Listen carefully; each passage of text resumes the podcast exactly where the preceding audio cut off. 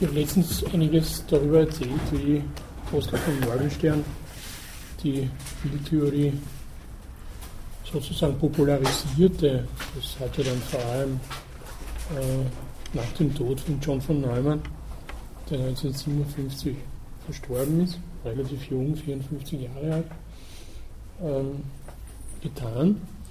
Hat dann auch in Österreich Institut für höhere Studien mitgegründet ähm, heute möchte ich Ihnen nun, nachdem wir so einen groben Einblick, wirklich einen sehr groben und oberflächlichen Einblick in das äh, getan haben, was äh, Spieltheorie sein kann, die Kontextualität, äh, in dem das entstanden ist, äh, das Buch ist Anfang 1944 publiziert worden, also es war die Kriegszeit, und wie gleichsam das Setting war, in das die Immigranten da geraten sind und wie dann die Anknüpfungspunkte mit den amerikanischen Wissenschaftlern und den Institutionen sich gestaltet haben.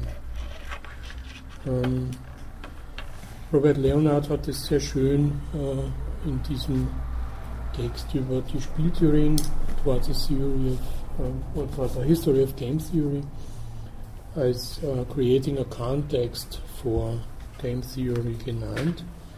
Also so einen Schaffen eines Rahmens und Kontexts schwebt mir auch heute vor. Und das ist eben äh, die Zeit äh, des Zweiten Weltkriegs und des darauf folgenden Kalten Krieges und dementsprechend nimmt das Kriegsthema auch eine wichtige Rolle ein. John von Neumann war selbst ab 1941 äh, in das National Defense Research Committee eingebunden, wo er Forschungen über Explosivstoffe, er war ja auch ausgebildeter technischer Chemiker, betrieb.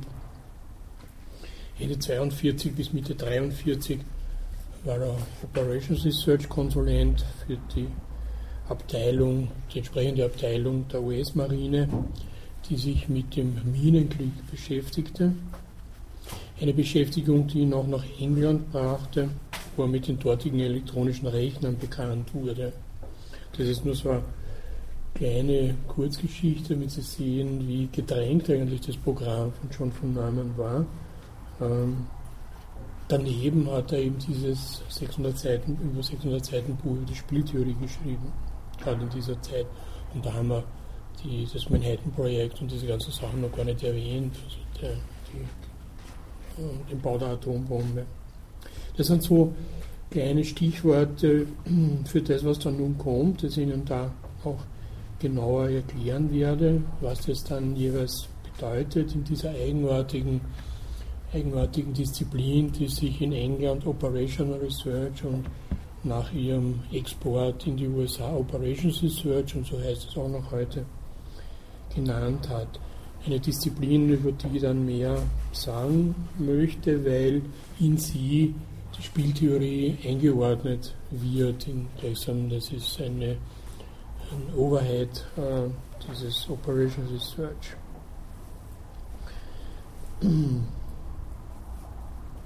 Zwei Organisationseinheiten sind für die Spieltheorie während der Kriegsforschung interessant eine Operations Evaluation Group, die der Marine zugeordnet war, und innerhalb der Statistical Research Group der Luftwaffe äh, war es wiederum ein Teil des Applied Mathematics Panel, wo Spieltheorie angewendet wurde. Ich weiß nicht, ob Sie jetzt diese ganzen Namen da alle im Detail mitschreiben brauchen, das ist äh, nicht so notwendig. Man kommt halt nicht drum herum, diese Institutionen zu nennen, aber es ist jetzt sozusagen ein Prüfungsstoff, wenn Sie so wollen. Äh, Sie sollen nur ungefähr eine Ahnung davon bekommen, wo das jeweils angesiedelt war und warum. Und warum zum Beispiel eben dann innerhalb einer äh, statistischen Forschungsgruppe der Luftwaffe es dann auch ein extra mathematisches äh, Kabinett sozusagen gegeben hat, das dann hauptsächlich damit beschäftigt war, Operations Researcher auszubilden wiederum. Und innerhalb dieser militärischen Anwendung der Spieltheorie formte sich dann ein Kern von Mathematikern, die nach dem Krieg am Projekt RAND äh, mit Untersuchungen über Spiele beschäftigt waren. Dort wird es geradezu, wie wir nur ausführlich hören werden, zu einem Markenzeichen. Über das Projekt RAND sage ich dann einiges. Das schreibt sie wie, wie Deutsch RAND, nur jeweils mit Inversalien und ist ein Akronym für Research and Development. Es gibt auch Lieder dagegen, Protestlieder gegen Rand. Äh, Sie werden dann sehen, warum. Das ist relativ leicht einsichtig. Pete Seeger hat sowas gesungen, nicht selbst gedichtet. Äh, und da gibt es dann noch den Spitznamen Research and No Development. Diese Abkürzung ist auch möglich, wenn man AN halt in der Mitte auftrennt. Das ist einer der großen Thinktanks, die auch heute noch bestehen und in denen John von Neumann eine große Rolle gespielt hat. Gerade am Anfang, das gründet sie direkt nach dem Krieg und da war er eben mindestens in einer der Gruppe Konsulent.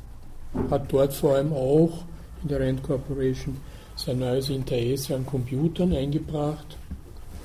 Rand war eine der ersten Organisationen, die ganz massiv Großrechner verwendet haben. Ähm, Darin ist auch natürlich äh, militärische Forschung betrieben worden, wie das ja für die USA bis heute äh, sozusagen ein Erbe dieser Kriegszeit ist, dass die großen Institutionen, also große Universitäten oder das MIT, Massachusetts Institute of Technology, wesentlich über Militärforschung auch finanziert werden.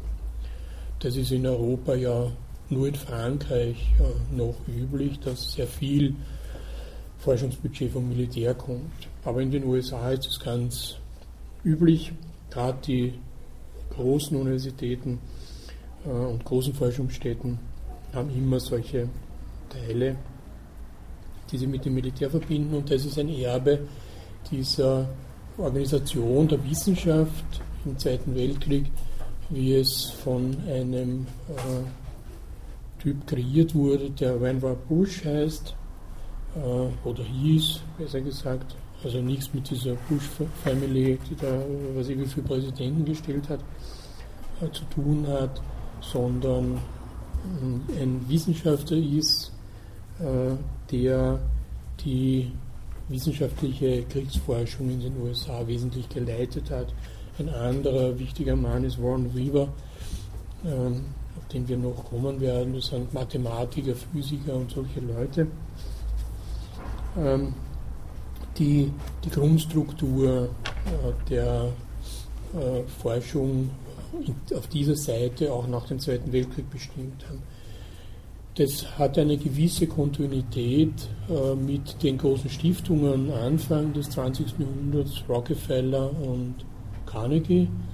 Äh, aus diesen Stiftungen, die so die Idee hatten, ein, ein wenig äh, Forschung so zu betreiben, wie man halt in Betrieben Forschung macht, also sehr stark anwendungsbezogen, äh, mit einem entsprechenden sozusagen einen industrialisierten Kader, mit entsprechenden Maschinen ausgestattet, also keineswegs der Typ äh, von Forschung, wie er auf einer Art Humboldt-Universität betrieben wird, also so eine freie Forschung, sondern gebundene Forschung. Und Rockefeller hat ja auch in Wien das Institut wie Sie ja sicher noch wissen, Institut für Konjunkturforschung, wo Morgenstern tätig war, finanziert.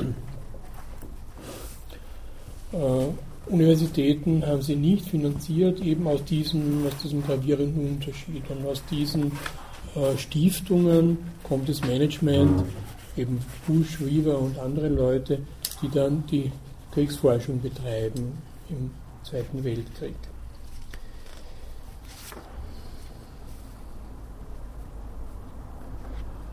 Und wesentlich äh, nun für das, was äh, folgt, ist äh, eben der Einfluss einer gleichsam eigenartigen Metadisziplin, die sowas wie Mensch-Maschine-Systeme in organisatorischer und systemischer Weise behandelt, eben dieses ähm, Operations Research, das ich schon genannt habe, um Ihnen einen kleinen Vorgeschmack zu geben, was Spieltheorie äh, da bedeutet hat. ein Beispiel, äh, zwei Anwendungen. Das erste betraf Abschirmungsflüge, bei denen ein schmaler Seeweg von Flugzeugen regelmäßig kontrolliert wurde, um die Durchfahrt von U-Booten zu verhindern. Das U-Boot, nicht imstande, den ganzen Weg getaucht zurückzulegen, musste einen Punkt wählen, wo es zur Oberfläche kam. Und das patrouillierende Flugzeug musste einen Punkt wählen, wo es die Meerenge zwecks Überwachung kreuzte. Also man versucht sozusagen ein Spiel damit aufzubauen, das kontinuierlich äh, so verläuft, dass jeder Spieler einen Punkt dieser Meerenge von einer gegebenen endlichen Länge finden muss. Und das geschah dann eben mittels der Anwendung einer Wahrscheinlichkeitsverteilung im Spektrum der möglichen Punkte. Und Morse zeigte, dass man da eben eine Minimax-Lösung des Problems finden konnte. Und diese Lösung stellte sicher, dass die geringste Wahrscheinlichkeit eines Kontakts, den das Flugzeug sicherstellen könnte, konnte, das höchste Risiko eines Kontakts ist, dem das U-Boot ausgesetzt ist. Die zweite Anwendung betraf die Verteilung von Waffengattungen hinsichtlich strategischer und taktischer Komponenten von zwei Armeen, Rot-Blau wie immer, und äh, das waren so sozusagen Probleme, wie man optimale Allokationen in militärischen Dingen macht. Im Zweiten Weltkrieg, um Ihnen das noch ähm, hinsichtlich der Wichtigkeit dieser U-Boot-Forschung äh, nahezubringen, war das ja die letzte Offensivwaffe, die den Deutschen geblieben ist, äh, nach 42, 43 und hat da ziemlich enorme Wirkungen auf die Geleitzüge gehabt und tatsächlich sowas wie eine, eine ernsthafte Gefahr für zumindest die Westalliierten dargestellt. Aber es waren ja keine wirklichen U-Boote. Wirkliche U-Boote haben die Deutschen erst ganz am Schluss des Krieges entwickelt. Es waren eigentlich nur tauchfähige Torpedoboote. Das heißt, das U-Boot war eigentlich einsatzfähig nur, wenn es an der Oberfläche wie ein normales Schiff gefahren ist. Da war es schnell genug, um die Handelsschiffe überhaupt einholen zu können getaucht war es so langsam, dass es uninteressant war. Das war sozusagen nur zum eigenen Schutz ist man abgetaucht, wenn man halt angegriffen wurde. Und jetzt sind die deutschen U-Boote da alle in die Biskaya raus, weil sie ja da an der französischen Küste stationiert waren. Und englische Flieger und amerikanische haben diese Küste permanent überwacht und versucht halt, das U-Boot dann zu treffen, wann es auftauchen musste. Ne? Und die Elektromotoren nachzuladen und überhaupt äh, da in den Atlantik einigermaßen geschwind hinauszukommen. Sie sozusagen schon beim Start äh, zu äh, erwischen. Und nachdem es 42, 43 nur riesige äh, Bruttoregistertonnenversenkungsraten gegeben hat von den U-Booten, ist dann äh, das Auffinden der U-Boote vor allem durch Flugzeuge und das Bekämpfen durch Flugzeuge und die andere Strategie im Geleitschutz dann äh, das äh, zugunsten der Alliierten dramatisch verändert worden. Und das war einer der, sozusagen einer der Anwendungsbereiche des Operations Research, der sehr erfolgreich war, erfolgreich jetzt für die Alliierten und in dem auch ähm, der sozusagen Vater des Operational Research in England, äh, Patrick Blackett, tätig war. Das war für England das Coastal Command, das auch den scherzhaften Namen Cinderella Service hatte, äh, also Aschenputtel Service, weil es eben so wenig Flugzeuge zugeteilt bekommen hat. Die ganzen wichtigen Flugzeuge alle für die äh, Bombardierung Deutschlands abgezogen wurden. Das war ein ziemlicher Streit da zwischen dem sogenannten Bomber Harris oder dem äh, Bomber Command und dem Coastal Command.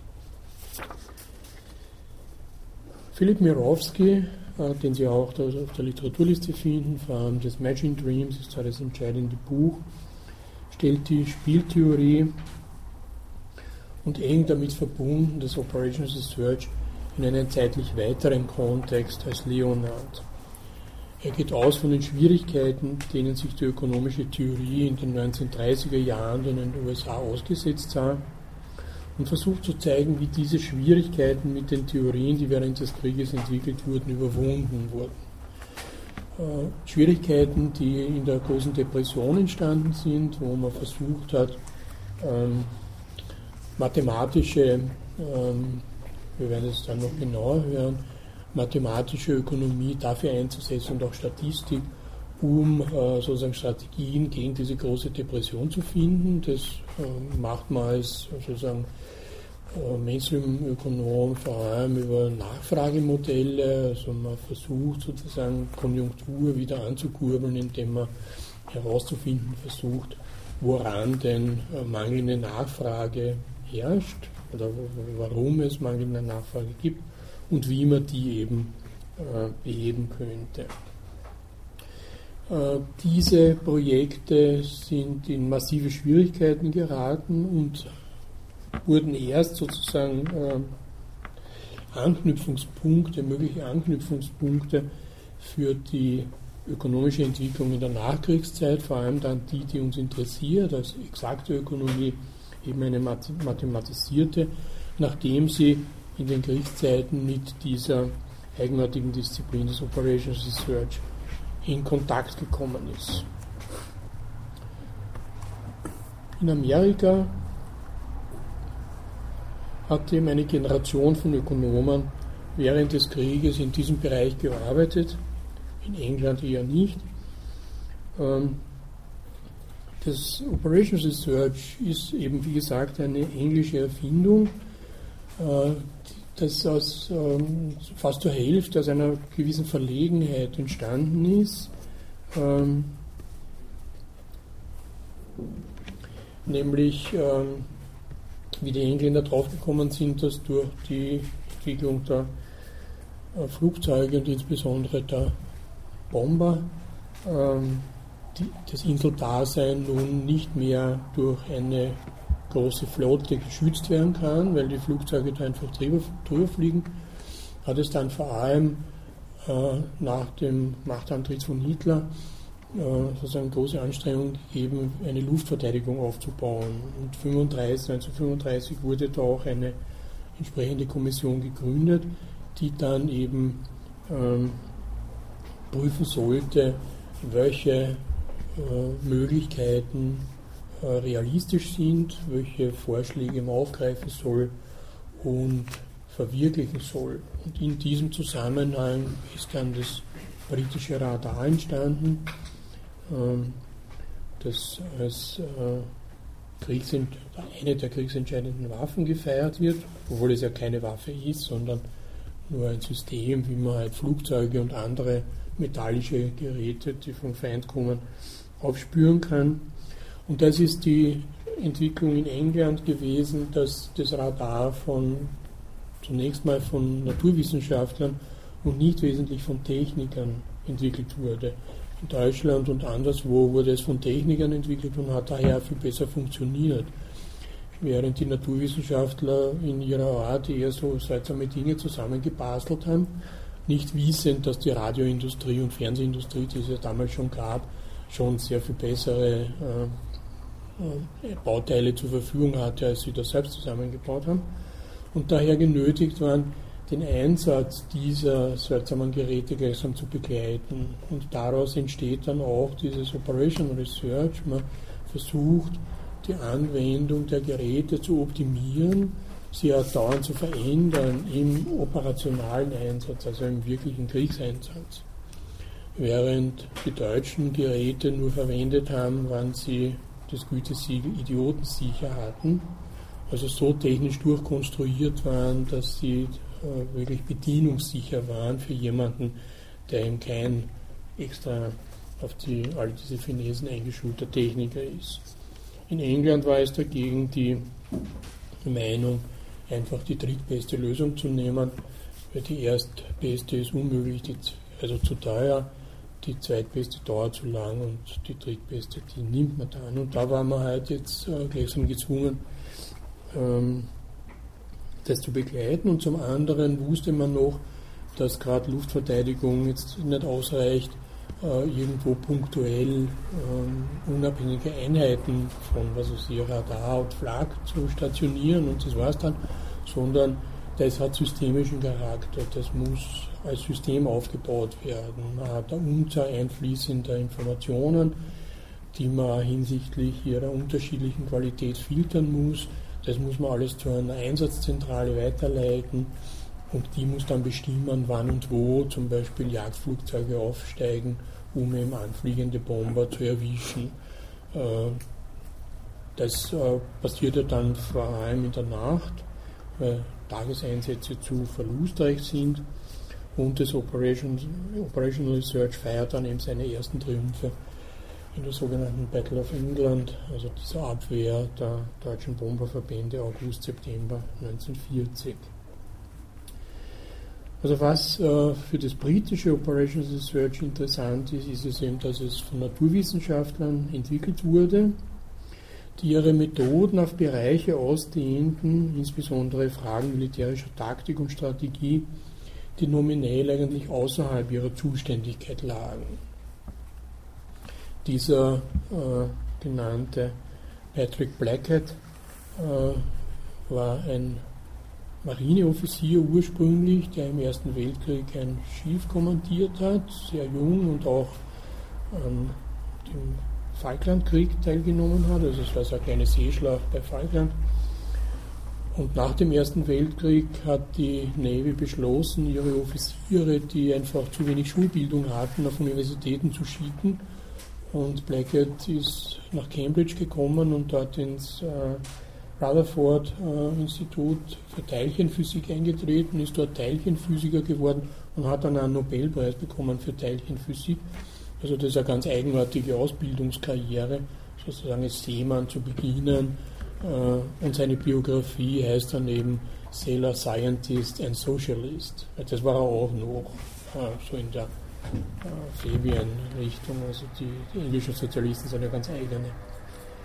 Ähm, da hat er natürlich dann massive Schwierigkeiten mit den Amerikanern äh, bekommen, weil er sich sehr heftig gegen den Atomkrieg ausgesprochen hat und so weiter. Und der hat gleichsam als Teilchenphysiker nun die Leitung dieser Kommission da zur Überprüfung dieser diversen äh, Abwehrmaßnahmen übernommen und dann auch eben dieses Coastal Command.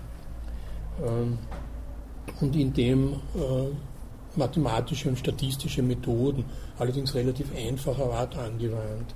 Das war wahrscheinlich ein Grund dafür, äh, dass äh, Naturwissenschaftler da besonders geeignet waren, weil sie ja sehr vertraut waren, überhaupt Teilchenphysiker, das ist ja statistische Physik.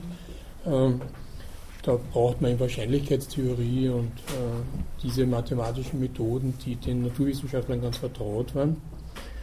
Und Sozialwissenschaftler hatten das in dieser Zeit noch nicht, die waren da auch nicht damit beschäftigt. Ähm, man kann in dem Operations Research eben ein Gebiet sehen, wo die Unterschiede zwischen dem menschlichen und dem anorganischen verwischt werden. Und daher wird es auch von zeitgenössischen Wissenschaftshistorikern äh, mit dem Neologismus Cyborg Sciences äh, bezeichnet die eben solche Wissenschaften bezeichnen, die aus interdisziplinären Forschungsprogrammen militärischer Provenienz stammen und sich des Computers als Werkzeug bedienen. Cyborg ist eine Zusammensetzung von Cybernetics, eben das erste Cyb und Organism. Also das soll sozusagen diese Verschränkung zeigen und ist noch dazu eine Wortprägung, die von einem emigrierten Österreicher stammt, Manfred Kleins, der 1972 in einer Luftfahrtzeitschrift eben versucht hat zu zeigen, dass für die Raumfahrt eben solche Kombinationen notwendig sind, der menschliche Organismus eben nicht tauglich ist für die Raumfahrt. Und daher muss man ihn sozusagen mit Cybernetics ausrüsten, also Organverstärkungen oder solche Maschinen machen, die eben das halt ermöglichen, da herumzufliegen. Also in diesen Bereich fällt auch nun äh, die Wahrnehmung des Operations Research. Man konnte überdies bemerken, dass die neoklassische Ökonomie in derselben Periode, eben Zweiten Weltkrieg und kurz danach, einen dramatischen Wandel durchmachte. Sie wurde formaler, mehr mathematisch, mehr von algorithmischer Rationalität und statistischen Argumentationen fasziniert.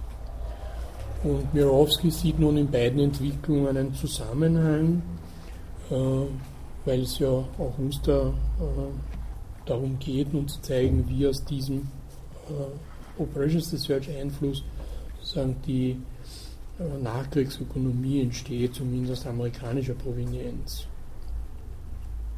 Probleme, die ursprünglich durch das Wissenschaftsmanagement in einem militärischen Rahmen gestellt wurden, wurden nach dem Krieg von den Managementwissenschaften übernommen. Das Operations Research hat dann direkt nach dem Krieg eine zivile Karriere durchgemacht und wurde zur Organisation von Betrieben, in England auch für die großen verstaatlichten Betriebe angewendet, also das waren damals vor allem Kohle und so weiter. Und äh, man hat da versucht, so etwas wie planwirtschaftliche Elemente aus dem Operations Research in der ersten Zeit in England zu ziehen. Da war ja gerade eine Labour-Regierung an der Macht. Etwas, was in den USA natürlich nicht in Frage kam. Insofern gibt es eine Aufsplittung in eine britische und eine amerikanische Variante, die auch mit diesen zwei verschiedenen Namen ganz gut bezeichnet ist. Und diese Aufsplitterung setzt sich fort mit der Erschaffung von zwei neuen Schulen der neoklassischen Ökonomie, die tief von Operations Research beeinflusst waren und die die Nachkriegsorthodoxie in Amerika wesentlich definierten. Dies konnte umso leichter geschehen, als, wie schon bemerkt, die mathematische Ökonomie der 30er Jahre in eine tiefe Krise geraten war. Und eben die Ökonomen lernten nun mögliche Lösungen aus, äh, diesen, aus dieser Zeit der militärischen Patronage zu übernehmen. So Operations Research ist eine Disziplin, also Operational Research, nennen wir es mal britisch, um den Beginn mehr zu markieren eine Disziplin, deren Eigenart es ist, nicht genau umrissen zu sein. Es gibt mehrere hundert Definitionen davon, fast jeder, der da arbeitet, hat sich eine ausgedacht und auch wandelnde Beschreibungen über den Inhalt. Immer wieder haben eben die Operations Research Leute, die ja versucht haben, eine angesehene Profession zu werden, gerade nach 45 so im Managementbereich, Definitionen und inhaltliche Abgrenzungen versucht. Eine solche von einem Praktiker des Operation Research gegebene Definition lautet, Operation Research ist die Voraussage und der Vergleich von Werten, der Effektivität und den Kosten von einer Anordnung von beabsichtigten Handlungsmöglichkeiten, welche Mensch-Maschine-Systeme einschließen. Das ist eine sehr abstrakte Definition, Worum es geht, ist, äh, dass man eben wiederum Voraussagen zu treffen hat, äh, Voraussagen der Unsicherheit, über, man hat bestimmte Handlungsmöglichkeiten zur Verfügung, Variable, die verändert man so, dass man sozusagen ein Modell für die günstigste Wirkung von einem Waffensystem oder einer Produktionstechnik oder dass hier eine Werbung oder sonst irgendwas äh, hat. Und wichtig ist auch dieser Technikbezug, dass Mensch-Maschine-Systeme da eingeschlossen sind. Das kann auch Mensch und Computer sein.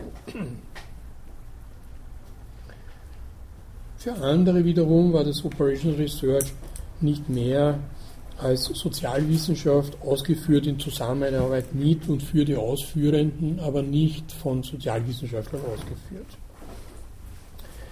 Das sagt aber sehr wenig über die Besonderheiten der Entwicklung dieser Disziplin aus.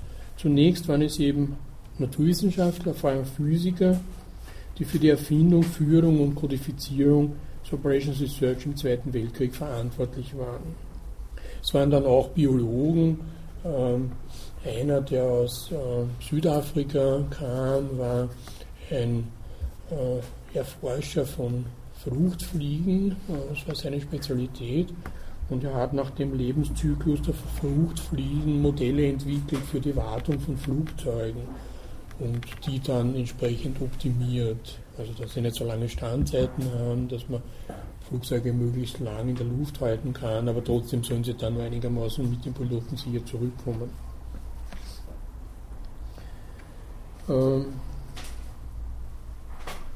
diese Physiker, auch Physiologen waren da dabei, waren einerseits mit Wahrscheinlichkeitstheorie und Statistik vertraut als Sozialwissenschaftler.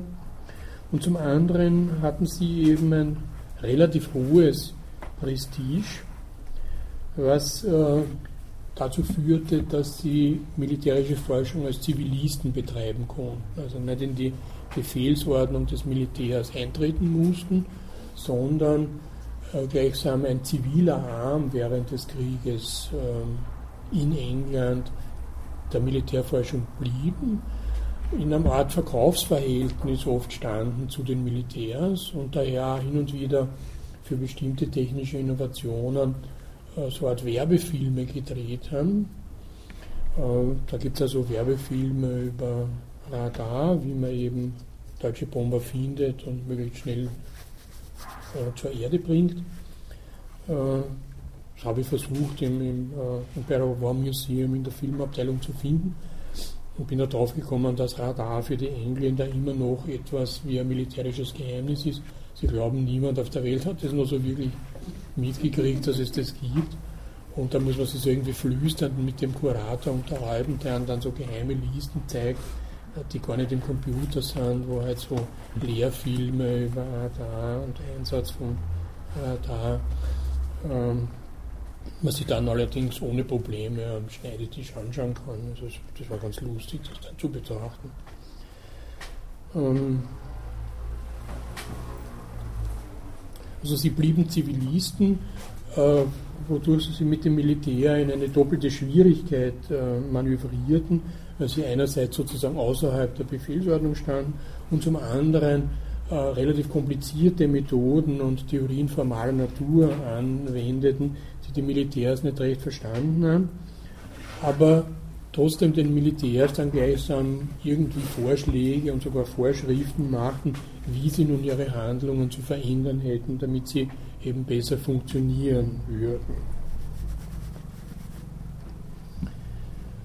Hin und wieder äh, sind die Vorschläge dann sehr trivial. Ein, ein glanzvolles Beispiel, das immer wieder angeführt wird, das mir nicht so recht verständlich ist, was es mit dem Operational Research zu tun haben soll, ist eine Debatte, ähm, die die Engländer Sande-Sowjet nannten, weil sie da sozusagen alle sich versammelt haben am Sonntag und offen Kritik an allem üben konnten und jeder konnte seine Meinung zu irgendwas sagen.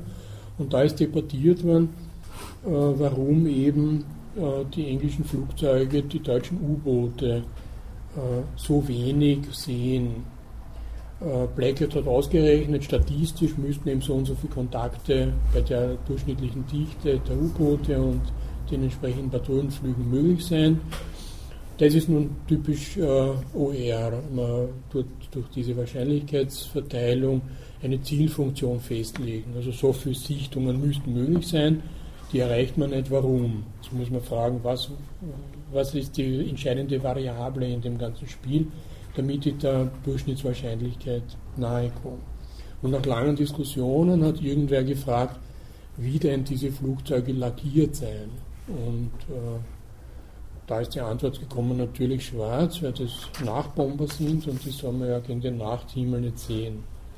Aber bei normalem Himmel ist ein schwarz lackiertes Flugzeug ein sehr deutlich und weithin sichtbares Pünktchen, das äh, der entsprechende Beobachter von dem U-Boot viel früher entdecken kann, als äh, das Flugzeug das U-Boot entdeckt hat. Das ist ja nur so ein schmaler Turm in diesen Wellen. Da. Daher wurde dann die Unterseite der Flugzeuge weiß gestrichen und die Sichtrate hat sie äh, eben dann entsprechend gehoben. Gut, man kann nicht mit, immer mit Sicherheit sagen, äh, weil ja viele Variablen verändert werden, ähm, welche Variable jetzt das Entscheidende war. Es ist sicher ein Mix von vielen Variablen, weil ab 1943 hatten diese Flugzeuge dann ein bordeigenes Radar, das ihnen sozusagen auch getauchte U-Boote bis zu einer Tiefe von 10 Metern nur anzeigen konnte. Und dann ist das nächste große Einsatzgebiet des Operation Research, das auch immer wieder als Beispiel herangezogen wird, äh, wie, äh, wie hoch oder wie soll man die vom Flugzeug abgeworfenen Wasserbomben einstellen, Das ist dann die übliche Methode, ein U-Boot zu bekämpfen. Das Flugzeug wirft eben Wasserbomben ab, die einen eingestellten Zünder haben, also die nicht ähm, nur explodieren, wenn sie das U-Boot treffen, das ist sowieso nicht möglich, sondern das abgetauchte U-Boot äh, ist jetzt in einer bestimmten Tiefe und äh, nach der Zeit, die da vergangen ist, und nach der stellt man jetzt den Zeitzünder ein. Und dann, wenn das dann in der Nähe, wenn diese Wasserbombe da in der Nähe des U-Bootes explodiert, dann hat es genügend äh, Kraft, um das U-Boot zu versenken. Und äh, diese, diese Tiefe herauszufinden, die optimal ist, das war eine der wichtigen OR-Aufgaben, äh, dem hat sich halt schon von neuem gewidmet da, und das ist diese äh, am Anfang herangezogene Abteilung dieser, dieses Minenkrieges. Also das waren diese Wasserminen oder Wasserbomben. Solche, solche Probleme äh, sind dem, dem OR gestellt worden, auch äh, Bombengenauigkeit etc. etc. Und äh, das hat man eben mit diesen mathematischen, statistischen Methoden zu lösen versucht. In vielen zeitgenössischen internen Dokumenten und einigen Rückblicken erscheint dann das Operations Research auch als das, was Mathematiker tun, wenn sie für das Militär tätig sein müssen. Für so eine Sicht wird der Inhalt des Operations Research am besten durch das Aufzählen der mathematischen Formalismen die ihren Weg in die Werkzeugkisten der Operations Researcher gefunden haben, äh, gekennzeichnet, als da wären Spieltheorie, symbolische Logik, Shannons Kommunikationstheorie, lineare und dynamische Programmierung, Warteschlangentheorie, Monte Carlo Simulation, Entscheidungsfindung unter Unsicherheit etc. Das sind alles Themen, die Sie in jedem Handbuch äh, der, des Operations Research finden, aber nicht nur, sondern auch inzwischen in den Ökonomie-Lexika. Also das ist alles nun auch Gegenstand der mathematischen Ökonomie gegenwärtig. Ursprünglich, also in friedlicher Anwendung, waren das alles Managementtechniken zunächst mal. Besser als das Operations Research als Teil der Mathematik aufzufassen, könnte laut Mirowski sein zu sagen, dass einige Mathematiker während des Zweiten Weltkrieges in interdisziplinäre Gruppen kamen, die von Physikern beherrscht wurden und dass die Mathematiker dazu gebracht wurden, an einer bunten Zahl von Aktivitäten teilzunehmen, welche unter dieser Operations Research Rubrik zusammengeworfen wurden. Nach dem Krieg verließen die Mathematiker in der Regel den Bereich des Operations Research der aber nichtsdestotrotz mehr und mehr in mathematische Formalismen um ihrer Selbstwillen verliebt war. Das wird dann auch von den Pionieren kritisiert, dass die Artikel in den Operations Research Zeitschriften, und das ist ganz analog zur Ökonomie, immer mehr wie Mathematikartikel ausschauen. Für Außenseiter und Klienten mag also das Operations Research als verbotener Zweig der Mathematik erschienen sein, für Mathematiker als keiner besonderen Aufmerksamkeit wert. Mirowski schlägt vor, dass Operations Research durch einen Prozess der Triangulation zwischen den Naturwissenschaften, der Ökonomie und dem neuen Feld der Wissenschaftspolitik zu lokalisieren. Etwas polemisch getönt formuliert Mirowski, Physiker wollten vom Militär bezahlt werden, sie wollten aber nicht in das Militär eintreten Physiker wollten Sozialwissenschaft für das Militär machen, wollten aber keine Sozialwissenschaftler sein. Physiker wollten anderen sagen, was sie zu tun hätten, wollten aber für die gegebenen Befehle nicht verantwortlich sein. Um hier durchzumanövrieren, mussten die Physiker neue Rollen schaffen und diese delikate Kombination von Engagement und ausgenommen sein aus der Befehlskette zu managen. Der Grund, warum das OER nach dem Krieg so wichtig war, war nicht einer besonderen technischen Innovation oder Entdeckung geschuldet. Eher war es die Werkstatt, wo die Nachkriegsbeziehungen von Naturwissenschaftlern und dem Staat ausgebildet wurden und der Ort, wo die Ökonomie in den wissenschaftlichen Ansatz des Regierens, der Betriebsführung und der Gesellschaft integriert wurde. Eine bestimmte Ökonomie, diese mathematische. Die Tatsache, dass das Operations Research keine wohl umgrenzte Disziplin war, die für ihre Anwendung ein gleichförmiges Raster bot, heißt nicht, dass von ihr nicht starke Wirkungen ausgingen, die auf Ökonomie, Psychologie und Computerwissenschaften Einfluss nahmen. Operations Research war dabei im Prinzip länder- und systemübergreifend.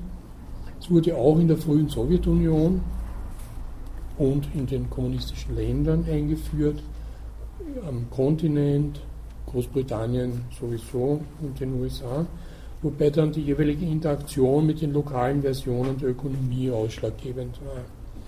Da segelt das Operations Research in enger Verbindung mit der Kybernetik, in der Ökonomie, wie sie in der Planungsökonomie, wie sie dann vor allem in den 60er, 70er Jahren in der Sowjetunion und auch in der DDR betrieben wurde.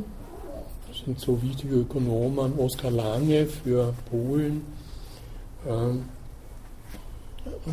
die Ära Khrushchev, der selbst Ingenieur war, war dafür ganz entscheidend. Äh, da hat man eben Kybernetik und Operations Research, da halt unter äh, Betriebsführung oder irgendeinen anderen Namen, für planwirtschaftliche Modelle eingesetzt und den ganzen formalen Apparat übernommen und adaptiert, was gewissermaßen zeigt, dass eben solche Techniken gewissermaßen neutral gegenüber den äh, Aufgaben sind. Aber das Operations Research ist eine, eine Planungswissenschaft und insofern passt es ganz gut. Am schnellsten und reibungslosesten verlief die Adaption des Operations Research in den USA. Hier wurde kein Widerstand gegen die militärische Verwicklung in Wissenschaftsplanung und die Finanzierung von Universitäten und Forschungsstätten geleistet, anders etwa als in Großbritannien, wo das tatsächlich sozusagen auf Widerstand gestoßen ist. Geführt von John von Neumann und anderen wurde der Bereich des Operations Research um mathematische, mathematische Techniken wie eben seine Spieltheorie, die Monte Carlo Simulation und lineares Programmieren erweitert. Das lineare Programmieren ist also äh, etwas, was ich schon angedeutet habe. Man setzt eine Zielfunktion, äh, die gewinnt man aus äh, einem Wunsch oder irgendeiner Rechnung, einer Wahrscheinlichkeitsrechnung. Man müsste doch imstande sein, dieses und jenes Ziel zu erreichen und versucht dann die einzelnen Schritte in Abänderung der Variablen, die man zur Verfügung hat, also das, was man ändern kann, auf diese Zielfunktion hinauszurichten. Und linear meint, man geht dann Schritt für Schritt äh, diese Änderungen der Variablen durch, bis man dann eben äh, bei dem Optimum ist. Und das kann man entweder schon vorher im Computer durchrechnen, man hat dann sozusagen was wie ein, ein, ein Simulationsmodell, das einem erlaubt, äh, gleichsam ohne jetzt äh, tatsächlich den Betrieb da permanent umzukrempeln, so eine, so eine entsprechende Lösung da zu finden. In Betrieben hat man ja immer in vielen, also in, in, in äh, Wirtschaftsbetrieben oder Industriebetrieben, also produktive Betriebe waren vor allem ein wichtiges Anwendungsgebiet des Operations Research, hat man immer gewisse Konflikte zwischen den Abteilungen wenn Sie daran denken, äh, was weiß ich, die, so typisches OER-Problem, die äh, Lagerverwaltung und Reparaturabteilung möch, möchte ihr Lager möglichst groß halten, sodass sie immer imstande sind, sofort Ersatzteile äh, zu haben, wenn sie diese brauchen. Die Finanzabteilung möchte das Lager wiederum recht klein halten, weil das dort liegendes Kapital ist für die Finanzabteilung. Und jetzt muss man sozusagen einen Kompromiss finden zwischen äh, diesen zwei äh, konfligierenden Interessen innerhalb eines Betriebes. Äh, es gibt eine ganze Unzahl von anderen solcher konfligierender Interessen, die man halt dann versucht, in irgendeiner Weise mit solchen Modellen zu optimieren und zu lösen. Die Verwendung von Computern zum Modellieren von Simulationen wurde geradezu zum Markenzeichen der neuen Operations Research Leute. Wie die Feuerleitung in Kybernetik transformiert wurde, so mutierte das Operations Research in Systemtheorie. Peter Callison, dieser amerikanische in Harvard lehrende äh, Wissenschaftshistoriker, der letzten Sommer da in Wien war und referiert hat, ähm, nennt drei äh, Kriegswissenschaften, die für die Alliierten kriegsentscheidend waren. Äh, das ist Spieltheorie, Operations Research und Kybernetik. Also er trennt noch äh, Spieltheorie von Operations Research, äh, weil es eben seinen Ursprung in einem, nicht innerhalb des OER hatte, aber dann von Neumann sozusagen in das Feld des OER eingebracht wurde. Und die Kybernetik nun äh, ist äh, von einem anderen äh, Mathematiker erfunden, von Norbert Wiener, der in vieler Hinsicht ein Kontrahent von John von Neumann war, um nun äh, das Problem äh, zu lösen, kann man nicht sagen, aber das Problem da besser, besser in den Griff zu bekommen, wie man Flugzeuge abschießt. Das ist das Problem des, des Feuerleitsystems. Man muss ja, um ein Flugzeug abzuschießen, in die Zukunft schießen und äh, man muss auch nicht nur in die Zukunft schießen, äh, sondern man muss äh, die Zeitdauer, wann diese Flakgranate explodieren wird, einstellen. Weil äh, sonst, wenn sie sozusagen das Flugzeug nicht treffe und runterfällt, dann kriegt man dann die Granaten am Kopf, die dann am Boden explodieren und das ist äh, nicht gewünscht. Kann nicht gewünscht sein. Ne? Äh, das ist nun ein Problem, dass man eine bestimmte Zeitdauer hat, wo diese Granate fliegt. Während der Zeit fliegt aber das Flugzeug und äh, man muss sozusagen irgendwie in die Nähe des Flugzeugs kommen mit äh, der eingestellten Explosionszeit. Wenn das Flugzeug aber nun eine kleine Wendung macht, eine kleine Kursänderung, dann äh, ist man sehr weit entfernt von dem Flugzeug. Und Norbert Wiener hat versucht nun diese Möglichkeiten der Kursänderung einzubeziehen in sein Feuerleitsystem, das nun auch mit einem Rechner kombiniert war, den er Predictor nannte, der sozusagen in die Zukunft schauen sollte und eben die Möglichkeiten des intelligenten Feindes, des intelligenten Piloten einkalkulieren sollte. Das hat er dann nach äh, den deutschen Pilotenhandbüchern wie man halt Piloten ausbildet, programmiert, weil er der Ansicht war, äh, unter Stresssituationen äh, wird ein Pilot das tun, wofür er trainiert worden ist und sich nicht neue Möglichkeiten einfallen lassen, sondern eben automatisch reagieren und trainiert wird man eben nach seinem Handbuch. Aber, um es kurz zu sagen, die Sache hat nicht funktioniert. Also es ist kein Flugzeug abgeschossen worden mit dieser ganzen komplizierten Anordnung von einem Radar, das nun alle diese äh, Meldungen über die Position und Geschwindigkeit des Flugzeugs an eben diesen Rechner weitergegeben hat und in permanenter Rückkoppelung, nämlich permanent die Fehler wieder austarierend und gleichsam auf eine, auf eine Annäherung zu bringen. Äh, so hat dieses System funktioniert Daher über die Rückkoppelung nennt man das dann Kybernetik und das ist dann so eine Universalwissenschaft nach 1945 geworden, wo die Psychologen, Anthropologen, äh, Ingenieure, äh, Informationstheoretiker und so weiter dann auf den berühmten Messi-Konferenzen sich ausgetauscht haben, deren Protokolle nun äh, Klaus Piers publiziert hat. Ähnlich ist das Operations Research nach dem äh, Zweiten Weltkrieg auch zu so einer Art Universalwissenschaft geworden und im Bereich des Managements hat sie sich mit der Kybernetik verbunden, also zumindest in bestimmten Bereichen.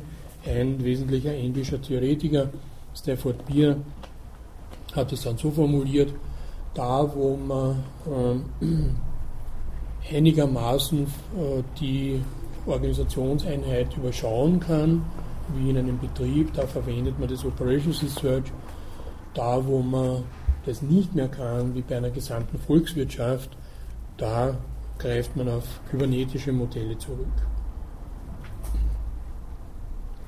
Gut. Äh, in seiner Entstehungsgeschichte finden Sie nun ökonomische Theorieelemente im Operations Research, die von Nicht-Ökonomen für ihre spezifischen Probleme übernommen wurden. Was waren diese spezifischen Probleme? Das ist eben die schon äh, etwas äh, dargestellte eigenartige Form, in der in Großbritannien in den 1930er Jahren das Problem der Fliegerabwehr angegangen wurde. Da haben sie eben Chemiker, Teilchenphysiker, Biologen versammelt, um dieses Radarsystem aufzubauen. Und das OER war dann eine Ergänzung, äh, um äh, eben diese technischen Systeme äh, zum Funktionieren zu bringen. Ähm, dieser schon beschriebene und genannte Teilchenphysiker Patrick Blackett war sich zum Beispiel dessen bewusst, dass das OER wesentlich von einer kruden Übernahme ökonomischer Methoden lebte. Wenn er von den Methoden des Operational Research sagte, sie seien im Allgemeinen vielen Problemen der Biologie oder der Ökonomie näher als solchen der Physik. Üblicherweise setzte man sich statt einem ökonomischen Gewinn eine bestimmte Menge von Treffern oder toten Feinden als Zielfunktion, schrieb dann eine grobe und schnelle Produktionsfunktion nieder, um den Gewinn ist gleich die Zerstörung zu optimieren.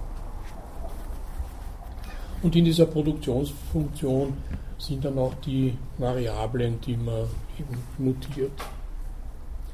Blackett stellte sogar ein eigenes Gleichgewichtstheorem auf, das analog zum Gebrauch des Theorems der virtuellen Arbeit der Mechanik besagte, dass eine intelligent gesteuerte Kriegsoperation, wenn sie oft genug wiederholt wird, zu einem Zustand tendiert, wo der Gewinn einer Operation ein Maximum darstellt.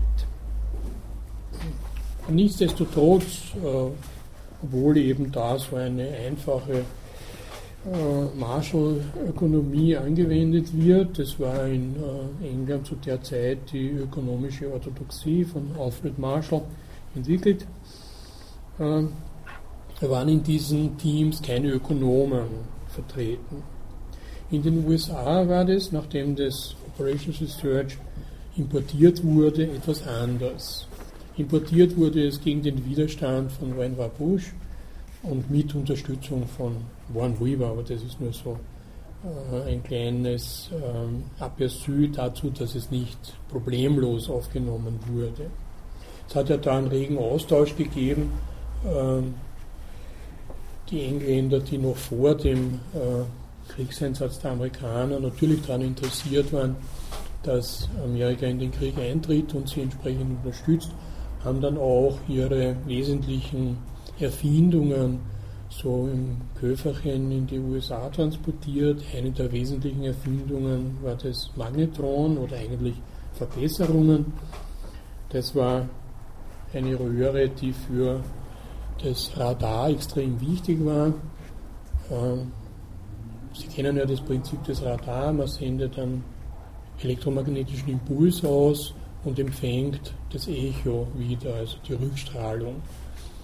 Jetzt muss man einen sehr starken Impuls aussenden, weil das weit entfernt ist, das Objekt, das man finden will, empfängt einen sehr schwachen Impuls. Äh, um das eigene Gerät nicht zu zerstören, muss man, nachdem man den starken Impuls gesendet hat, ausschalten den Sender und den Empfänger einschalten, weil sonst ist das Signal, das der Sender sendet, so stark, dass der eigene Empfänger explodiert und dann um die Ohren fliegt. Das klingt einfach, aber ist natürlich nicht mit Hand zu bewerkstelligen, weil die Schaltvorgänge sich da in äh, 100.000 pro Sekunde abspielen. Also das ist was, was unsere äh, Vorstellungskraft weit überschreitet. Aber je höher diese Umschaltungen pro Sekunde sind, also das nennt man Frequenz, je höher diese Impulsfrequenz ist, desto genauer wird das Radar und desto kleiner kann man es bauen. Und da braucht man eben entsprechende Bauelemente, die als solche Schalter funktionieren, die dann halt, äh, also was der Teufel, in, in den Gigahertz-Bereich vorstoßen. Das ist übrigens beim Computer auch so. Da gibt es auch so einen Schalter drinnen, der halt ununterbrochen da die Taktfrequenz äh, äh, prozessiert. Und diese Erfindung haben die Engländer da eben in der Form des Magnetons in die USA gebracht und dort den entsprechenden Technikern vorgestellt, beim Bell Laboratory. Und äh, dann wurden auch diese äh, Radarinnovationen äh, stark vorangetrieben. Ähm, wenn Sie einen äh, Mikrowellenherd zu Hause haben, also so ein Mikrowellendienstanz da, dann haben Sie so ein Magnetron da eingebaut. Das sorgt dafür, dass eben ihre Milch warm wird oder was immer sie da reingeben. Also das ist sozusagen ein, eine kleine friedliche Anwendung dieser Radarentwicklung.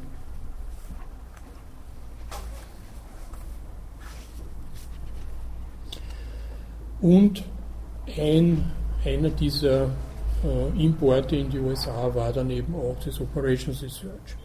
1942 gab es dann schon zwei aktive Operations Research Gruppen in den USA. Das eine war eben diese Anti-Submarine Warfare Operations Research Group äh, und das andere war eine Radiation Laboratory Group am MIT. Bezeichnenderweise, äh, brauchen Sie nicht merken, das ist ganz uninteressant, bezeichnenderweise war John von Neumann von Beginn an prominentes Mitglied in beiden Gruppen. Und er machte auch das Operations Research zu einer dominanten Sache im Applied Mathematics Bundle. Das haben wir dann schon kennengelernt bei dieser Statistik Research Group. Da war er natürlich auch Mitglied. Also John von Neumann war sozusagen in allen diesen wichtigen Gruppierungen vertreten und hat da äh, in diesem Applied Mathematics Bundle die Spieltheorie in das Operations Research eingeführt. Für Neumann war das Operations Research ein weites Feld unerforschter mathematischer Analogien. Und diese Analogien unterstützten die begrifflichen Brücken, über welche verschiedene Arten physikalischen Denkens in die Sozialtheorie eindringen konnten. In den frühen 1950er Jahren war John von Neumann viel zu sehr beschäftigt mit Regierungsaufgaben und diversen Beratertätigkeiten, um an der Gründung der professionellen Operations Research Gesellschaften teilzunehmen wie zum Beispiel der Operations Research Society of America und dem Institute of Management Studies. Aber das bedeutet nicht, dass er nicht für theoretischen Inhalt der amerikanischen Nachkriegs-Operations Researcher wichtig und auch damit für die Entwicklung der amerikanischen Ökonomie verantwortlich gewesen wäre. Die Spieltheorie wurde nicht innerhalb des Rahmens der professionellen Ökonomie entwickelt, und somit musste die Schaffung und Rekrutierung von Spieltheoretikern anderswo passieren. Und das Operations Research wurde zu einem passenden Vehikel, mit welchem von Neumann die Spieltheorie auf den Weg brachte. Der schon erwähnte Philip Morse, der Leiter dieser Anti-Submarine Warfare Operations Research Group, sagte dazu, das Operations Research hat seinen eigenen mathematischen Zweig, genannt Spieltheorie, zuerst von Neumann entwickelt und dann intensiv durch das Projekt RAND und anderen Gruppen im militärischen Bereich weiterverfolgt. Weitgehend durch von Neumanns Engagement wurde der US Air Force Think Tank RAND 1948 in Santa Monica gegründet, der in den 1950er Jahren zum Aushängeschild dessen wurde, was das Operations Research amerikanischen Stils leisten konnte. Und nicht zufällig war auch hier in dieser Zeit der Pulk der weltweit größten Rechner versammelt. Hier vermengten sich in, der, in dem Projekt RAND Probleme der organisatorischen Effektivität mit solchen des Entwurfs von Computern und des Programmierens. Im Projekt RAND nahm das Operations Research seine ambitionierte Nachkriegsgestalt an.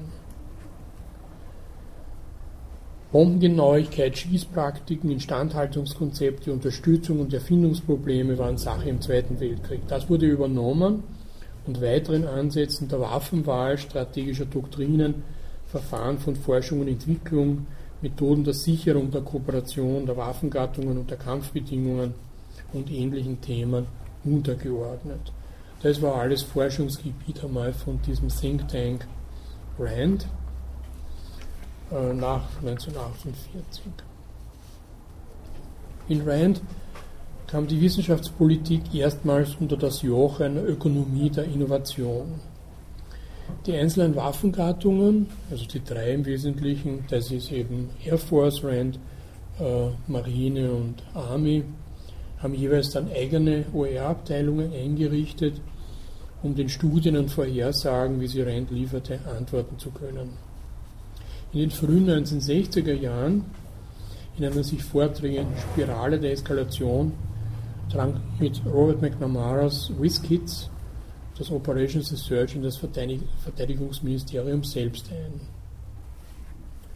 Das sind die Zauberkinder da von Robert McNamara, der Verteidigungsminister unter Kennedy war und wesentlich dann äh, einerseits äh, den Bereich der militärischen Forschung ökonomisiert hat. Also es sind, wurden nicht mehr wahllos so viele Gelder ausgegeben für alle möglichen seltsamen Projekte, äh,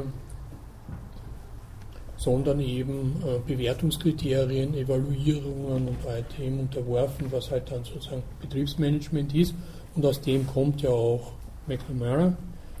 Äh, gleichzeitig hat er dann eben doch wesentlich den Vietnamkrieg äh, intensiviert. Äh, wie man durch die Beteiligung von John von Neumann erwarten konnte, entwickelte sich das amerikanische Operation Research nicht wie das britische in Anlehnung an die neoklassische Ökonomie. Da war ja John von Neumann ein Gegner. Es änderte auch seine Gestalt. War das britische Operational Research als ein Verfahren eingeführt worden, mittels direkter Beobachtung eben des operationellen Einsatzes auswertbare Ergebnisse für die Verbesserung der Wirkung von Waffensystemen zu erlangen, wurde das amerikanische Operations Research schnell in eine abstraktere und theoretische Disziplin verwandelt. Wahrscheinlichkeitsmodelle wurden nach thermodynamischem Muster geformt, Minimax-Konzepte wurden aus der Spieltheorie importiert und die Ausarbeitung stochastischer Modelle wurde gleichsam zum Beruf der OER-Leute. Der Feind wurde als jemand porträtiert, der Botschaften empfängt, diese prozessiert und eine Art von Gegen-Gegen-Gegenmaßnahme beantwortet. Das wäre sozusagen dieses Holmes-Moriarty-Beispiel jetzt äh, bezogen auf Kriegführung. Die Einführung nuklearer Waffen beschleunigte und intensivierte diese Tendenz. Philip Morse, äh, der sozusagen so etwas wie ein Gründervater des Operations Research äh, in der Nachkriegszeit war, in den USA, beklagte sich 1950. Die Probleme, mit denen die OR-Gruppen beschäftigt werden, sind mehr und mehr von der Politik der Waffengattungen bestimmt und die Daten, die ihren Bewertungen zugrunde liegen, werden immer ungenauer. Die Berechnung der Möglichkeiten eines nuklearen Krieges wird immer weniger wissenschaftlich und immer mehr astrologisch. Das hat auch äh, Blackett äh, so gesehen. John von Neumann war allerdings ein klein wenig, äh, soll man sagen, blind in der Sache, weil er extremer kalter Krieger war. Es ist eine Äußerung von ihm überliefert, wahrscheinlich bei einer der vielen Partys in Princeton, wo John von Neumann Unmengen von Cocktails getrunken hat äh, und gemixt hat und anderen aufgedrängt hat, geschehen, wo er sagt, wenn mir jemand sagt, wir werden morgen auf die Sowjetunion eine Atombombe werfen, dann sage ich, warum nicht schon heute? Und wenn mir jemand sagt, wir werden um 5 Uhr eine Atombombe werfen, dann sage ich, warum nicht gleich? Also er war extremer kalter Krieger am rechten Flügel und entsprechend äh, waren dann auch äh, seine politischen Ratschläge äh, der Gestalt, dass man ja ernsthaft geglaubt hat, mit diesen Simulationsmodellen ähm, herausfinden zu können, wie man einen nuklearen Krieg jetzt gewinnen unter Anführungszeichen kann, weil natürlich die eigene Zerstörung immer einberechnet werden muss, ist ja auch ein Minimax-Problem. Man kann ja nicht davon ausgehen, dass man äh, sozusagen nur einseitig sein Ziel maximieren kann, wenn der Gegner einigermaßen gleichartige Waffen hat. Das ist ja damals in den USA höchst naiv angegangen worden. Da gibt es ja auch sehr schöne Filme, wenn Sie den Dokumentarfilm Atomic Café gesehen haben, äh, dann gibt es da im Film einen simulierten Atomraketenangriff auf die USA, der natürlich heftig beantwortet wird. Und da laufen halt die Kinder in den Keller und nach, nach einer halben Stunde oder so, wie es vorbei ist, angeblich sagt der Papa dann, jetzt kommt's auf, wir kehren die Scherben zusammen und alles war wie gehabt. Also so naiv hat man sich Atomkriege damals vorgestellt und dementsprechend auch da äh, simuliert. Auch vielleicht hat es irgendeinen guten Geist gegeben, der herausgefunden hat, dass diese Simulationen denn doch zu schwach sind, um in die Realität übersetzt zu werden. Dieser ganze Komplex äh, von äh, Theorien, Simulationstheorien, lineare Programmierung etc. wurde auf das unsichere Gebiet der Voraussage übertragen. Und Sie letztes Mal betont, auch die Spieltheorie ist ja eine Voraussagetheorie, die sie nur halt äh, unter strategischen Bedingungen erfüllt. Viele Organisationen sind in den neuen Managementwerkzeugen wie Spieltheorie, Entscheidungstheorie, Operations Research und ökonometrische Modelle einen Weg, um formale und analytische Fertigkeiten zu gewinnen, Dinge, die niemals genau zu wissen sind, doch in den Griff zu bekommen. Simulationen und Spiele wurden konsequent ausgearbeitet und erlangten einen gleichwertigen Status mit analytischen Lösungen durch Modelle. So Operations Research schuf neue berufliche Kategorien für das mittlere Management und füllte neue Nischen. Wie die Unternehmen begann auch das Militär konsequenterweise an der wachsenden Bürokratie zu leiden. Waren im Zweiten Weltkrieg 65 Prozent des Armeepersonals Kampftruppen so war ihr Anteil 1990 auf 25 Prozent gesunken. Der Rest ist eben Verwaltungstätigkeit. Kriege wurden zu riesigen logistischen Albträumen ausge, ausgelöst durch ausgedehnte kybernetische Übungen im Befehlen, Steuern und Kommunizieren. Die berühmten drei Cs, Command, Control, Communication. Äh, das ist sozusagen der kürzeste Inhalt militärischen Wissens gegenwärtig. Da kommt dann noch ein I dazu, das ist Information. Und wie weit diese Simulationen ja inzwischen gediehen sind und wie sehr die Computerspiele da dazu beitragen, wurde von einem Wissenschaftshistoriker amerikanischer Provinz jüngst am Beispiel des Irakkrieges äh, beschrieben, wo in den Kampfpanzern vor der Schlacht Simulationsfilme abgelaufen sind, mit einem ganz realistischen äh, Darstellungsmodus dessen, was die Leute da erwartet. Und man hat die ganze Schlacht vorher einmal im Spiel durchgespielt, um dann eine halbe Stunde später sozusagen in die Wüste rauszuholen und halt die Irakis, die ja gut einen relativ leichten Gegner abgegeben haben, dann in der Realität zu bekämpfen. Also Computerspiele sind natürlich äh, direkte Fortsetzungen aus diesen Simulationen, aus diesen Computersimulationen äh, zu dieser Zeit damals. Um nun zu verstehen, wie die Ökonomie von all dem affiziert wurde, muss man in die Zeit der großen Depression zurückgehen.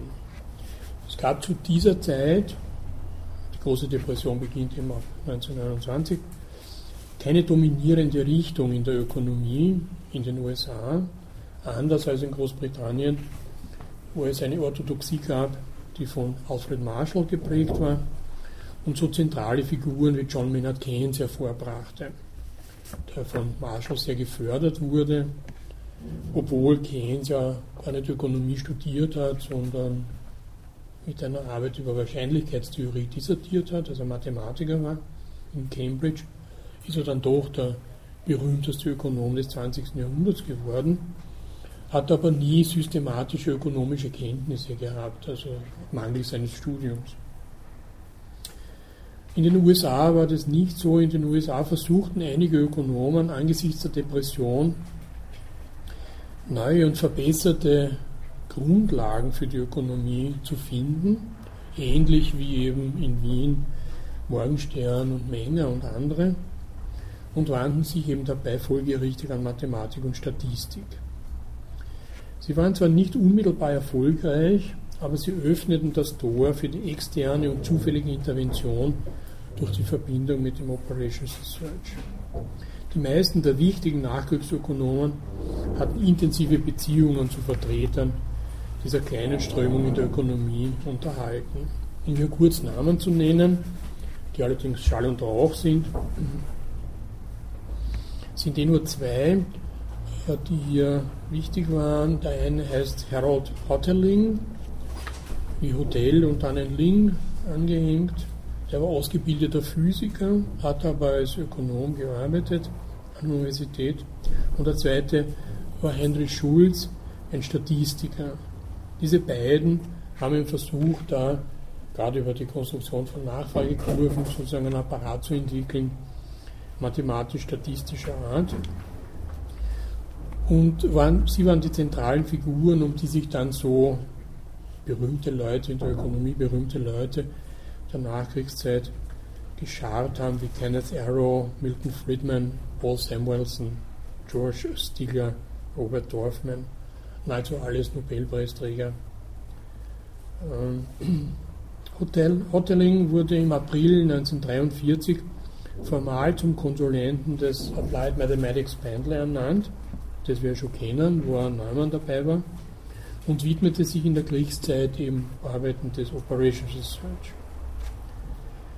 scheint in dieser Zeit ein Übergang stattgefunden zu haben, der von einer empirischen Ausrichtung zu einer mehr theoretischen führte.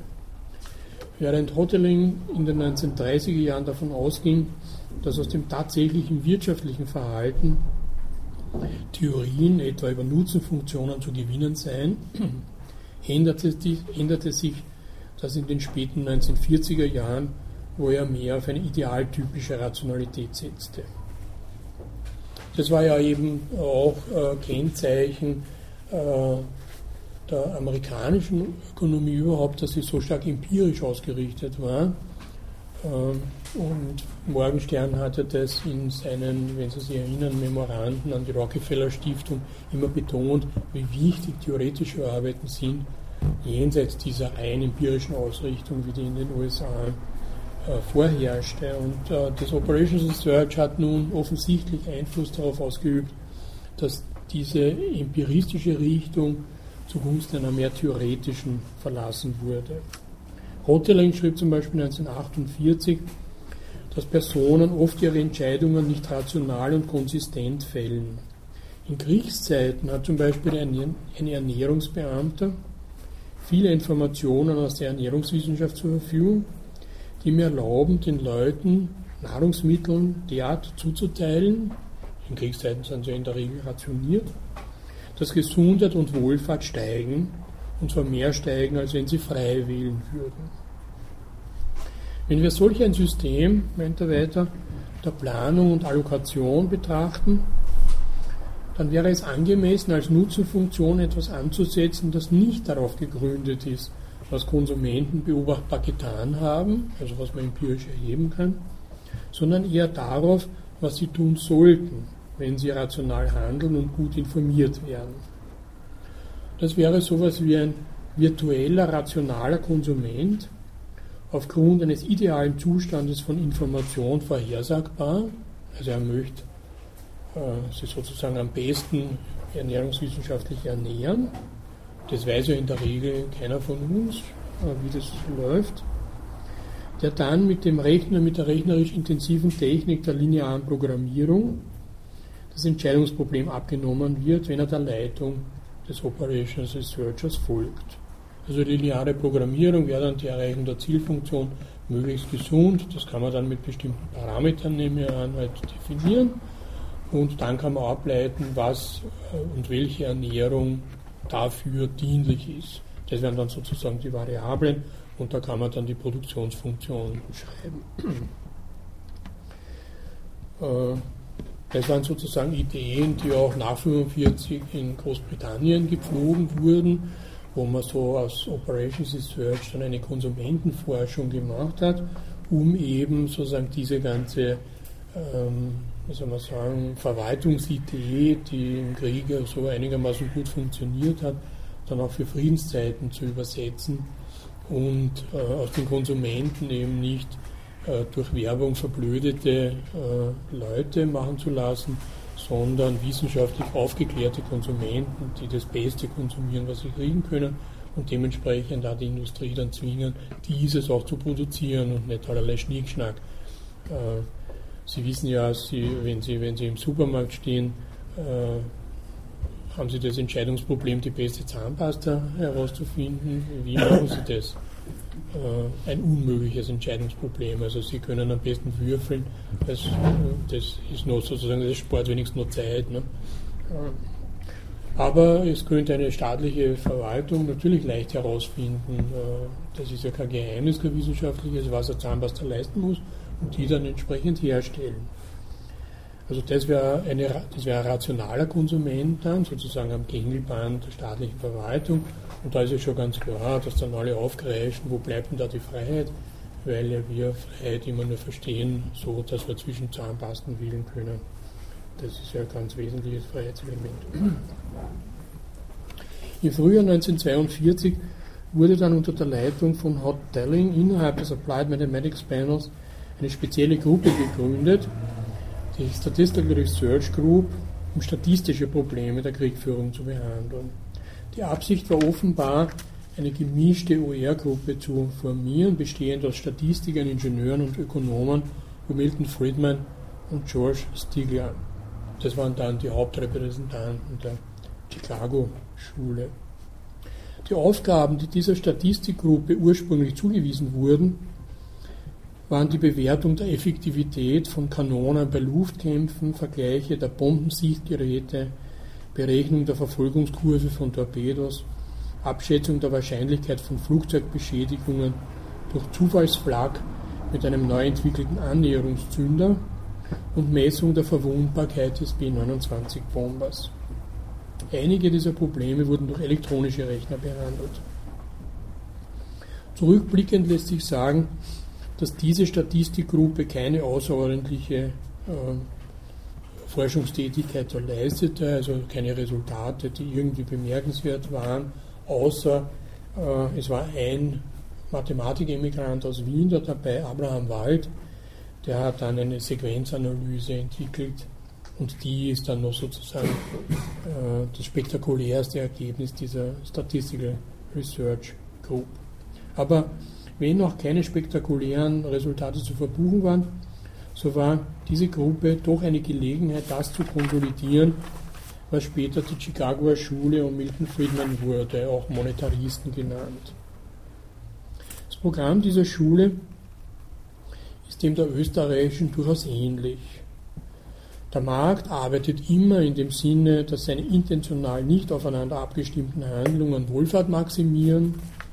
Also man braucht keine zentrale Leitungsstelle, sondern der Markt macht immer das Beste.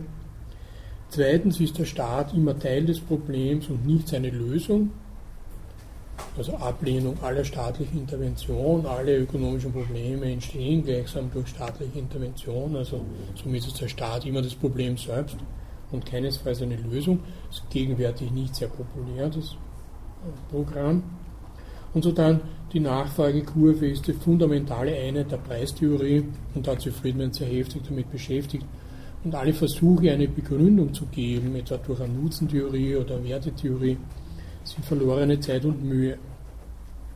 Friedmans methodologische Doktrin lautete, wir werden annehmen, dass das Individuum, indem es Entscheidungsakte setzt, handelt, wie wenn es die Maximierung eines einzelnen Zieles verfolgen würde. Also das ist eine fiktionale Annahme natürlich, dann heißt ja wie wenn, aber das ist eben für die Theorie tauglich. Milton Friedman hat übrigens kurz vor seinem Tod noch ein Interview gegeben, wo er die seltsame Meinung äußerte, dass jetzt das Zeitalter, also er ist vor drei, vier Jahren gestorben, Ökonomen erreichen ja oft so ein biblisches Alter, also er war nahezu 100, äh, auch, auch äh, Mises und Hayek waren da über 90, wie sie von uns gegangen sind. Äh, Friedman hat da eben bemerkt, dass das Zeitalter Marxens jetzt zu Ende ginge und das von Adam Smith bekenne, also eine seltsame anachron anachronistische Variante der Geschichte, die mir aber dann, wie in Edinburgh war, äh, auf eigenartige Weise bestätigt wurde, weil dort meinen Friedhof besucht, äh, auf dem sich das Grab von Adam Smith befindet. Sehr schmucklos übrigens, ein dunkler Stein, da steht nur drauf Adam Smith, Philosopher, born, died, House. Äh, auch nicht weiter gepflegt. Und am Eingang hat mir eine asiatische Studentin, die ich zunächst mal automatisch für eine Japanerin gehalten habe. Das ist ja nach den letzten Tagen der Menschheit, jeder Chinese ist ein Japaner. Ähm, sie war dann doch eine Chinesin, äh, die das Grab besucht hat von Adam Smith und mir dann erklärt hat, ja, sie studiert Ökonomie in China, in kommunistischen China. Und das ist jetzt das Ziel ihrer Reise, das sie endlich erreicht hat. Adam Smith, der größte aller Ökonomen, oder zumindest einer der ersten. Also insofern hat dieses kleine Abenteuer Milton Friedman da auf eigenartige Weise bestätigt. Gut, ich bin allerdings nicht dieser Ansicht, aber ist ja gleichgültig. Philipp Mirowski, dem ich folge in dieser Darstellung, sieht die Verbindung der Chicago-Schule zu, diesem Statistik, zu dieser Statistikgruppe derart, dass es sich hier um eine Ausdehnung des britischen Operation Research auf eine bunte Mischung von Problemen der amerikanischen Streitkräften handelte. Mirowski unterstellt, dass die Chicago-Schule in ihrem rauen Pragmatismus über die Natur der zugrunde liegenden Zielfunktionen wenig mehr war als der Import von Blackett's Operational Research in die Ökonomie. Die Standardpraktiken des britischen Operational Research waren Suche nach quantifizierbaren Variablen, auch wenn das Problem der Quantifizierung widersteht. Erstelle dann eine einfache Wie-Wenn-Zielfunktion und sammle Daten dazu. Übernommene wiederholte Operationen neigen zum Maximum der Funktion. Also dieses Wiederholen ist ja dieses Gleichgewichtstheorem von Blackett. Benutze die Statistik, um über Unsicherheiten, Zweideutigkeiten und Unbekannten eines dargestellten Problems hinwegzugehen und peitsche Voraussagen für den Klienten heraus. Halte die Psychologie draußen. Erinnere daran, dass Operation Research nur Sozialwissenschaft im Zusammenhang mit und für den Ausführenden ist. Lasse die OER-Analysten nicht glauben, sie können die Dinge besser handhaben als jene, die eigentlich damit befasst sind. Es gibt ein Zeugnis von Milton Friedman, offenbar in einem Interview getan, das den Einfluss, den seine Arbeit in dieser Statistikgruppe auf seine ökonomische Theorie hatte, deutlich macht.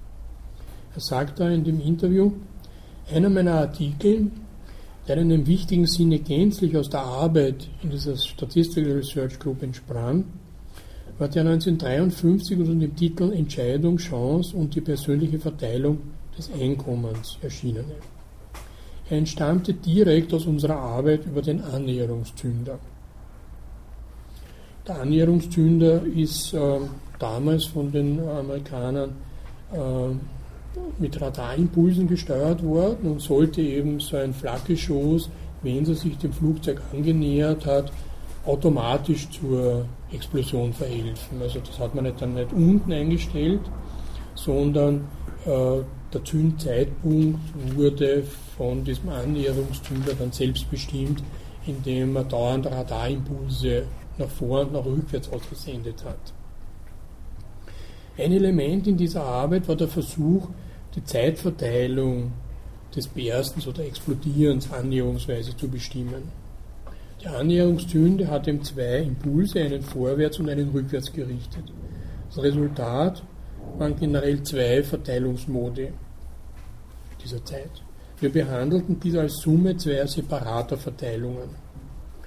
Die Ähnlichkeit dieser Verteilung, Verteilungen des Berstens oder Explodierens zu Einkommensverteilungen brachte mich dazu, darüber nachzudenken, ob nicht dieselbe Methode verwendet werden könnte, um Einkommensverteilungen zu beschreiben.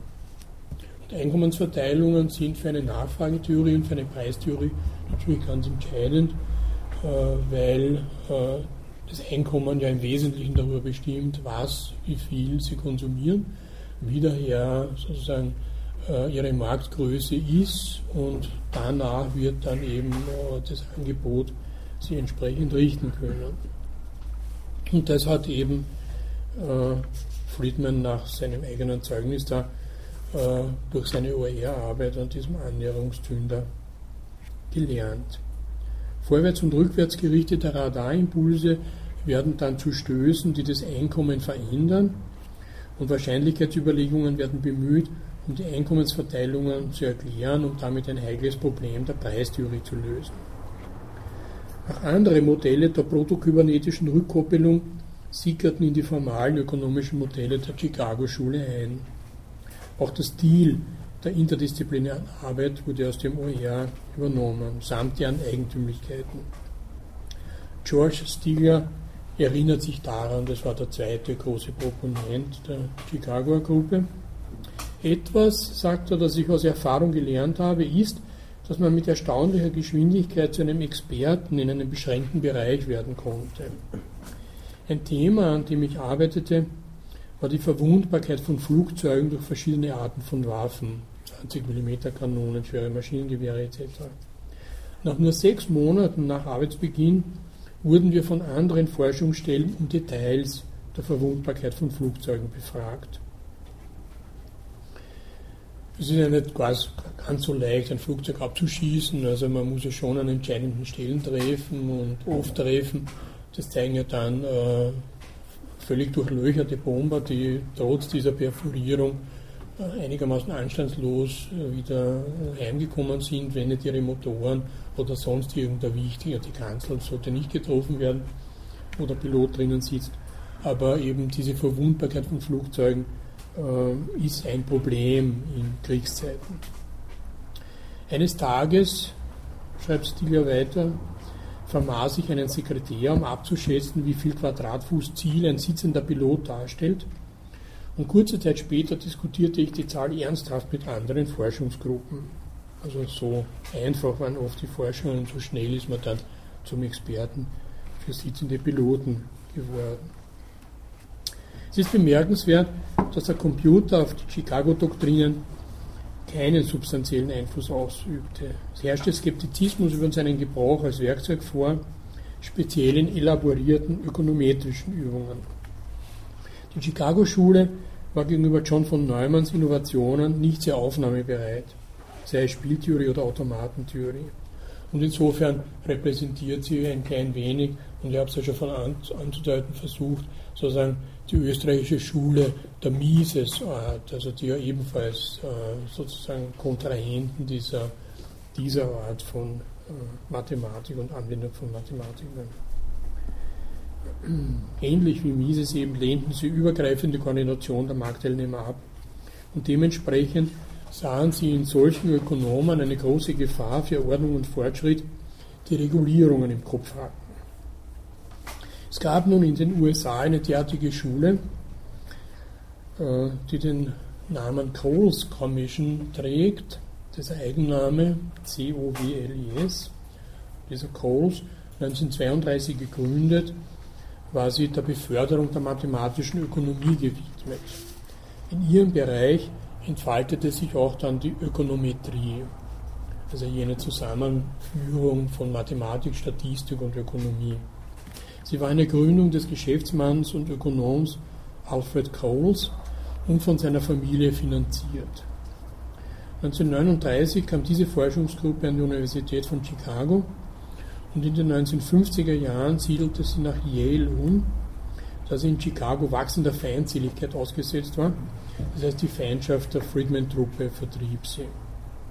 Zu dieser Zeit übte aber das Projekt RAND den primären Einfluss auf die Coles Commission aus.